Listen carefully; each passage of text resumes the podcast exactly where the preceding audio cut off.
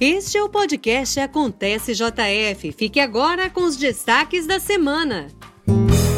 Podcast Prefeitura de Juiz de Fora dos maiores investimentos privados já anunciados na história de Juiz de Fora. A Braspel Bioenergia assinou nesta semana o protocolo de intenções para a instalação de um centro logístico e uma fábrica em Juiz de Fora. O investimento estimado chega a 3 bilhões de reais.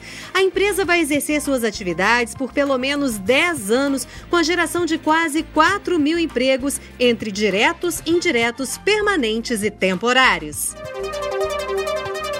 A Secretaria de Direitos Humanos se reuniu nesta semana com representantes de outras secretarias e órgãos da Prefeitura de Juiz de Fora para começar os preparativos da campanha Juiz de Fora Solidária no Natal. A iniciativa será realizada entre os dias 10 e 23 de dezembro. O objetivo é arrecadar alimentos e brinquedos para famílias em situação de vulnerabilidade no município.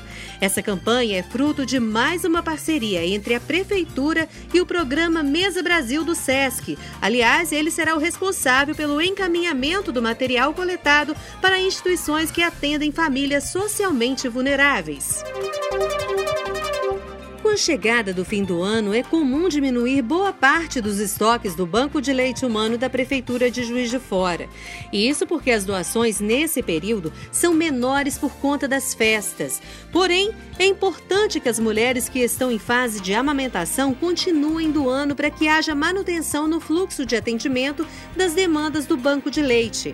Quem quiser saber mais sobre os serviços oferecidos pela unidade, é só procurar o Departamento de Saúde da Mulher gestante, criança e adolescente. O endereço fica na rua São Sebastião, 772, no centro.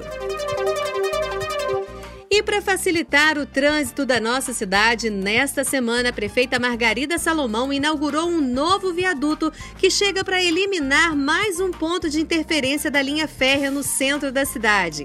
Em uma cerimônia realizada nesta quarta-feira, dia 1 foi inaugurado o viaduto Hélio Fadel Araújo, que interliga a Avenida Francisco Bernardino à Avenida Brasil.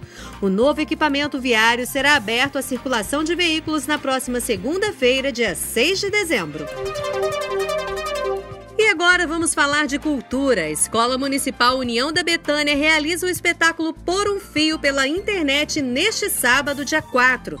Realizado pelos alunos, esse é um trabalho de dança com interface em outras linguagens artísticas.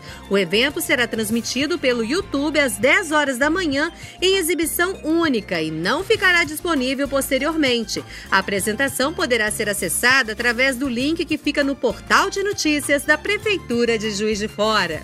E o nosso podcast fica por aqui. Produção e apresentação de Dina Alexia, edição de Eduardo Dutra Maia, coordenação geral do secretário de Comunicação Pública, Márcio Guerra. Acontece JF aproxima você da sua cidade. Podcast Prefeitura de Juiz de Fora.